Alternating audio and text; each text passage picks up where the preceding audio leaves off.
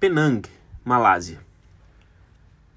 Nosso próximo destino, com trajeto terrestre, era Penang, a cerca de 350 quilômetros de Kuala Lumpur. Durante a viagem, conhecemos um casal de alemães, Taja e Tobias. Todos os meios de transporte que pegamos estavam saindo estritamente no horário previsto. E isso é estranho numa viagem como a nossa. De Kuala Lumpur, saímos com uma hora de atraso, porque o ônibus quebrou antes de nos buscar. Depois, o motorista reserva não sabia o caminho. Mais uma hora e trinta minutos dando voltas pela cidade. Durante a viagem, o motor do ônibus superaqueceu. Paramos várias vezes por isso. Como diz o professor Leimar, ninguém ganha todas. A viagem que deveria durar cinco horas durou dez. Numa dessas paradas forçadas, meu pai, que passou muitos anos viajando de ônibus entre Campina Grande e o Recife e é sempre prestativo, na pressa em ajudar, forçou os meus óculos de grau que estavam dentro do bolso lateral da minha bermuda. Perdi os óculos e descobri da pior forma que não tinha levado os reservas. Como só passaríamos duas noites em e um dia em Penang, depois iríamos para o Camboja. Tinha que consertar os óculos antes de sair de uma cidade de médio porte como Penang. Fizemos o conserto dos meus óculos depois de voltarmos da Monkey Beach, lugar que escolhemos para inaugurar o nosso banho de mar no Oceano Índico. Pronto.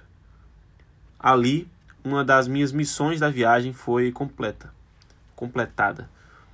Mergulho e surf de peito. Popularmente conhecido como jacaré em todos os oceanos no Atlântico, Brasil, Varadeiro, Cuba, Cartagena, Colômbia, Mar del Plata, Argentina e Vila Nova de Mil Fontes, Portugal. No Pacífico, San Juan del Sur, Nicarágua e Playa Jacó, Costa Rica. Devido ao frio, não consegui encarar São Francisco, Estados Unidos, e Valparaíso, Chile. Não conseguimos ir à ilha de Langkawi, Langkawi, porque um dia não é suficiente e tínhamos o compromisso de voo para Siem Reap, no Camboja, no dia seguinte. Isso era inegociável.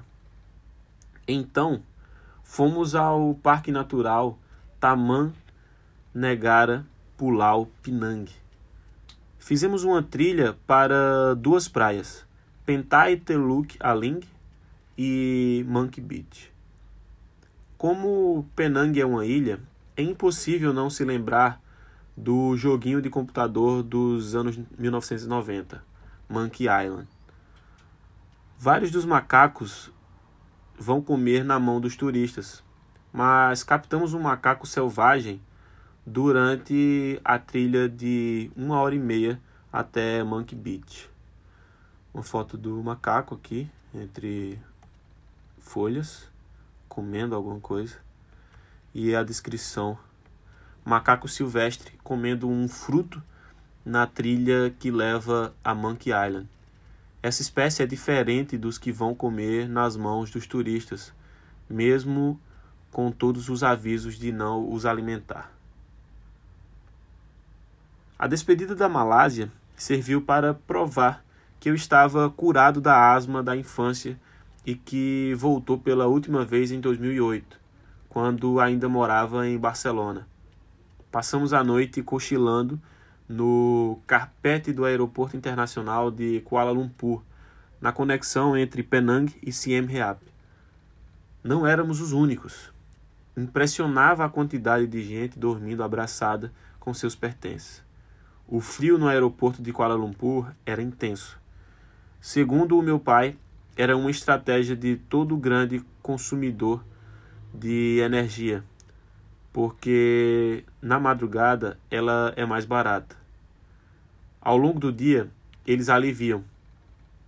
Essa era outra das vantagens de viajar com um engenheiro, entender o funcionamento de muitas coisas.